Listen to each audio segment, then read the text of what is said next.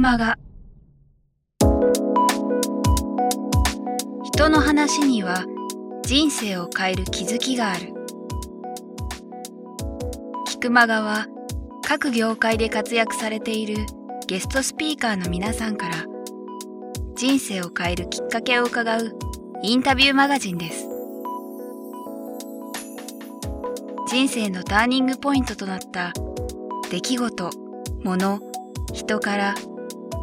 日々大切にしている習慣や考え方などについて毎月あなたの明日に響くインタビューをお届けします。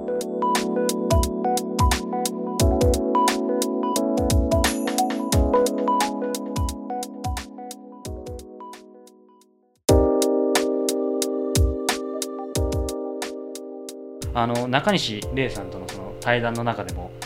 こんなフレーズがあってその本当に伝えるべきことがあるんだけど世の中は受け入れる準備ができていないからまだ受けない。これは時代とのズレのように見えるけれど実はそのクリエーションする側の表現したいっていうものが時代に先行しているっていうこの話あったと思うんですけど、うんうん、あのもうね、加藤さんなんかもずっとそれを経験されてる常にそれがあるで僭越ながら、まあ、僕もゼロから今こういうもともと新聞社にいたんですけどそれをドロップアウトとか務まらずに辞めて今ある意味ゼロからこういうことをやっていて、うん、で最初このインターネットラジオのこういうことを始めた時ってもう世間からもうなんだろうもう何やってんだこいつみたいな感じで思われて僕は価値があると思ってやってたんですけど周りは全然理解してくれなくて。でもやっぱりこれは絶対すごい価値のあることだと思って信念持って続けて今4年経ってやっと加藤さんとかその中西さんがおっしゃることはすごく理解できるんですけど、うん。うん、それはだから2011年の現状を言ってるんじゃなくてずっと常にクリエイトする人っていうのは、ね、クリエイトする人はだけじゃなくてもう生きていくということは自分がこう生きたいということとそうじゃないことを要求されるっていうそれのねもうずっと戦いなんやっぱりそうなんですね。そうですよ。だからなんかそれにねうまくいって大御所みたいにしてあのあの人はずっとか勝利してきたのかと。ね例えばエロクスさんが常に勝利してるじゃないの、うん、とんでもないんですよ。みんなだからそういうにもそれにものすごく悔しいいろんなこととぶつかり合って、はい、まあ A さんなんかの話も聞くとよくあの中に何が悔しくてこれがこういう時代ができたの、はい。作ったのかみたいなことも彼が語ってるけれども常に何かそういうものと少しずれてる、はい、ずれてることが一つのエネルギーになりながら来てるわけですよね、はい、だから十分若い人たちはそのことに苦しんでほしいんですよ。でそのそれをどれだけ自分のエネルギーに変えていくかっていう変えていくことなんですよ。エネルギーに変えていく、はい、その悔しさとかその怒りとか。だからそこやエネルギーに変えるために必要なのは自分に自信が持てるかどうかなんですね。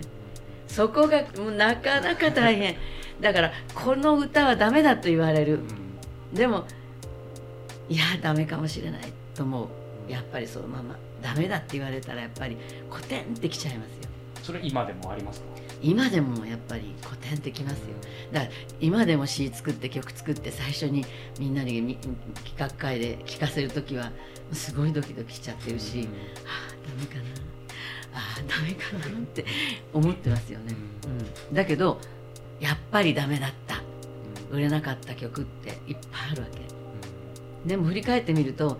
売れなかった曲はダメだったんじゃなくてあの売れる曲ではなかったっていうだけですよ。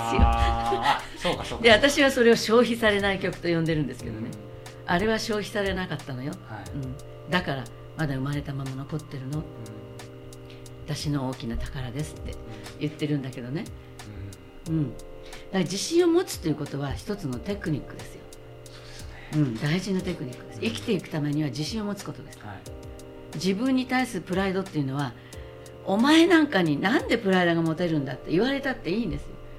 全然体力に自信がない、顔にも自信ない。でも私は私よっていうね。だって今日こんなにちゃんと生きてるもんっていう。そこだけで十分自分にプライドを持てる権利があるんですだからそれが認められないっていうこととのこの距離の中であがいたことが自分の力になって帰ってきて2だったものが3になり4になりすることがあるということですよね。だから本当にあのどんどん発言するべきだし主張するべきだし、あの大人に対して怒るべきだし、それは中学生高校生に言いたい。もう今の中学生高校生は全然投げてるんですよね。どいや違う。全部とは言わないよ、うん。だけどふっともうねこれうんざりだよっていう感じがしてると思う。うんそれがね心配、うん、あのもっともっと分かってしまってるんじゃないかなと思ったりする。もっとこの世の中のダメさ加減を 逆に分かってる、うん大人たちのダメさ加減をに対する絶望感は強いんじゃないかなって。すごくエネルギーいただきましたあの最後に、まあ、今後もなんか走り続けそうなあの加藤さんですけど今後のまあなんて言うんでしょう取り組みたいことというか活動今熱中してることでもいいんですけどこれっていうのがもし今あれば。うん、まあ私はあの iPad を持って歩いてはい、さっきちょっと怒られるかもしれませんが驚きました。そういうのマップマップっていうのにね、はい。あの夢中なんですよね。までだから今までだと、はい。例えば旅に行くって言っても、はい。そのいちいち自分の行く場所を全部うん。ね細かくここになんとか村があるわとかそこまで調べていかなかったんですけど今徹底的にし調べられるんですよね瞬間的にね。ね昔から地図は好きだったんだけどね、はであのそうするとああここにあの人がいるよねとか、はなんかマップが今自分の中でねやっぱり日本なんですね面白いの。いうん。でそれまではいろんな国に行ってみたいとか、はい。世界があったんですけど、やはり、まあ、去年の3月のこともあって、私は今やっぱり日本に夢中なんですね。うん。うん、いっぱいいろんな素晴らしい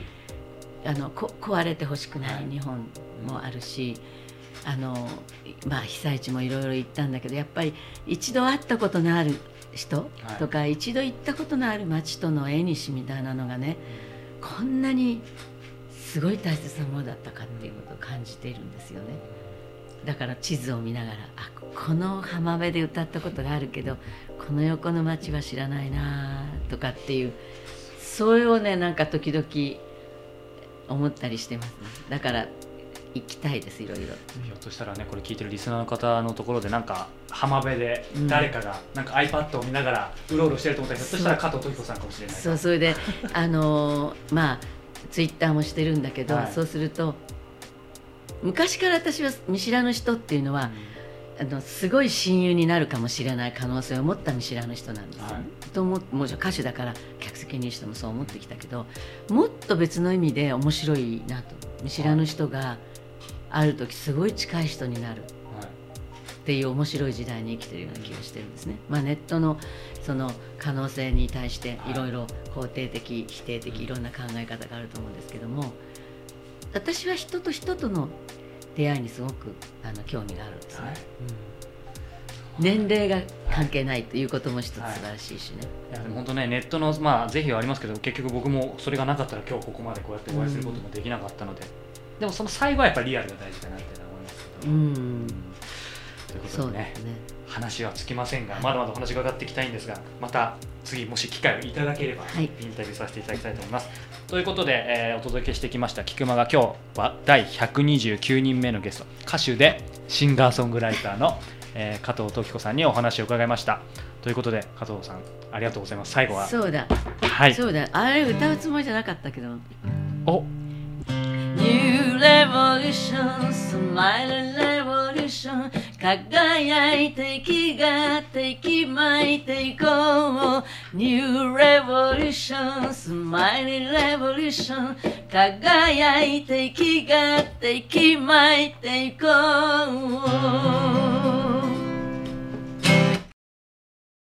あなたを一番大切にできるのはあなた自身です。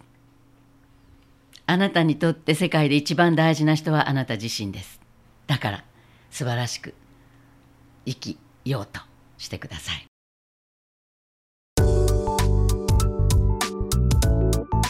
今日の菊間川いかがでしたか？鳥越俊太郎さんや渡辺美樹さんら過去にお届けした120人以上のインタビューはすべてウェブサイトから無料でお聞きいただけます URL は k i q m a g a c o m キクマガ .com です。それではまたお耳にかかりましょう。ごきげんよう。さようなら。